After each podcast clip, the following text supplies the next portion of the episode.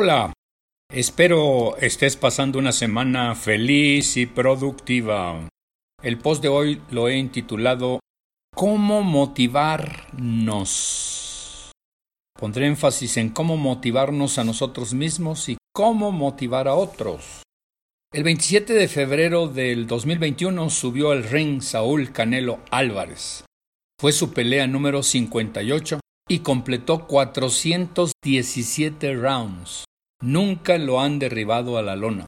Lo característico de él es su intensa preparación, que incluye rounds de sombra, peleas frente a sparrings, mucho golpeo a la pera y al saco, salto con cuerda y otros ejercicios más que le impone su entrenador. Es admirable. Nunca le aburre hacer los mismos ejercicios. Y esto lo hace desde hace 15 años. Su motivación no declina. Por otro lado, el 7 de febrero de 2021 se celebró el Super Bowl 55 de fútbol americano de los Estados Unidos. Tom Brady lideró a los Bucaneros para llevarse el trofeo y él pudo conseguir su séptimo anillo de campeonato. Brady ha jugado intensamente desde el año 2000. Completó 20 años lanzando el balón en los partidos y miles de veces en los entrenamientos. Es admirable. Siempre hace lo mismo. Y no se aburre. El 27 de octubre de 2020 se jugó el último juego de la Serie Mundial de Béisbol ganada por los Dodgers de Los Ángeles. El pitcher cerrador fue Julio Urías. Lo hizo magníficamente. Julio se entrena lanzando la bola a grandes velocidades día tras día. Esto lo hace desde los 14 años y no se aburre. Es incansable. Su motivación no declina. Entonces, ¿por qué estos atletas son capaces de sostener la motivación a niveles tan elevados y durante tanto tiempo mientras que a nosotros nos cuesta mucho esfuerzo. ¿Con qué facilidad nos cansamos, nos aburrimos y cejamos en el empeño? Claro, los campeones mencionados andan en cifras impresionantes de 300 y 500 millones de dólares. Pero un juego más no es por el dinero, o tal vez sí. ¿Qué los mantiene motivados? ¿Por qué son incansables en sus entrenamientos?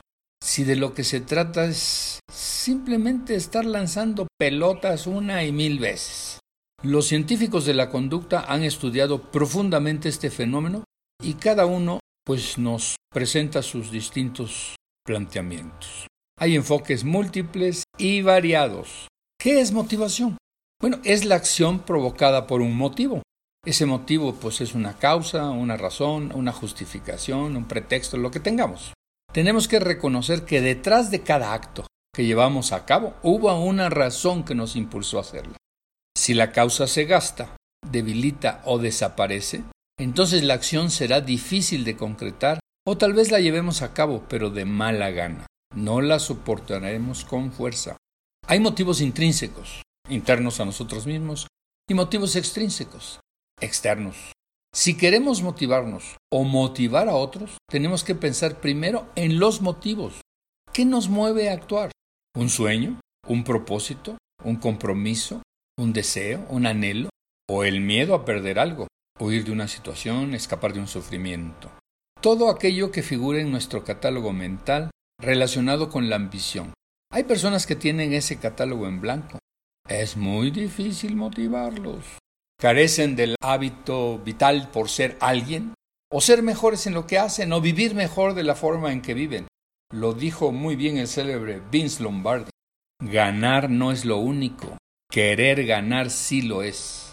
Entendamos la diferencia. Ganar no es lo único. Querer ganar sí lo es. ¿Me creerías que hay personas que simplemente no quieren, no se les da la gana? ¿A esta clase de personas les resulta difícil motivarse a sí mismo o que alguien de afuera llegue y las pueda motivar? Siempre hay una semillita, por pequeña que sea, pero dar con ella cuesta más trabajo. El mejor camino hacia la motivación es plantear un desafío. ¿De qué tienes ganas? ¿Cuál es tu anhelo más preciado en esta vida? Si llegamos a saber con precisión las respuestas a estas preguntas, tendremos el resorte de su conducta. Pero eso con frecuencia no lo sabemos pues ni de nosotros mismos. Las dos grandes tendencias humanas consisten en acercarnos al placer o en huir de los que nos causa dolor. Poner en la balanza ambos fines es una táctica motivadora. Así, tenemos a quien nos motiva apelando a sueños, ofreciendo que si hacemos lo que él o ella quiere ganaremos el paraíso y seremos muy felices.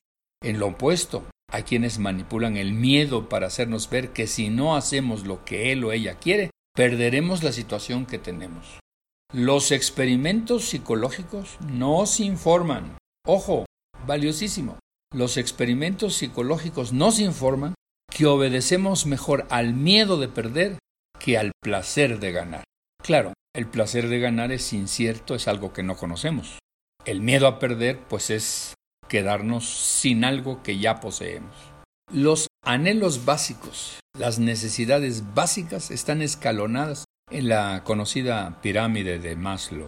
En la base están las necesidades fisiológicas y las de seguridad, es decir, comer, que no me pase nada, que no me asalten, que no me atropellen y ese tipo de cosas. Para motivar podemos referirnos a la satisfacción de esas necesidades. Ascendiendo en la pirámide hacia necesidades de nivel superior, afiliación, con quién nos vamos a juntar, de quién vamos a ser amigos, quién nos va a aceptar, de reconocimiento, quién nos felicita, y autorrealización, cómo soy yo, qué estoy consiguiendo. Por definición, las motivaciones intrínsecas son aquellas que debemos aprender a fortalecerlas sin ayuda externa. La verdadera motivación es la automotivación.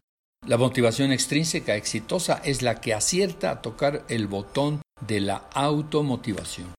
En cuanto a la motivación extrínseca, lo que debemos considerar es la dependencia que tenemos de otras personas para dispensarnos medios orientados a premiar un esfuerzo o bien otorgarnos un reconocimiento.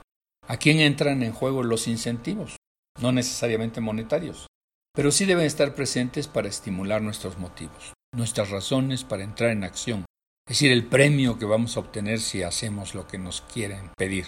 La motivación extrínseca en la empresa es la construcción de un ambiente de trabajo respetuoso y cálido, donde todos se sientan apreciados y reconocidos por su trabajo, donde se evita el bullying, ese espacio donde las personas tóxicas puedan ser evitadas, porque son como las manzanas podridas, todo es comenzar con una.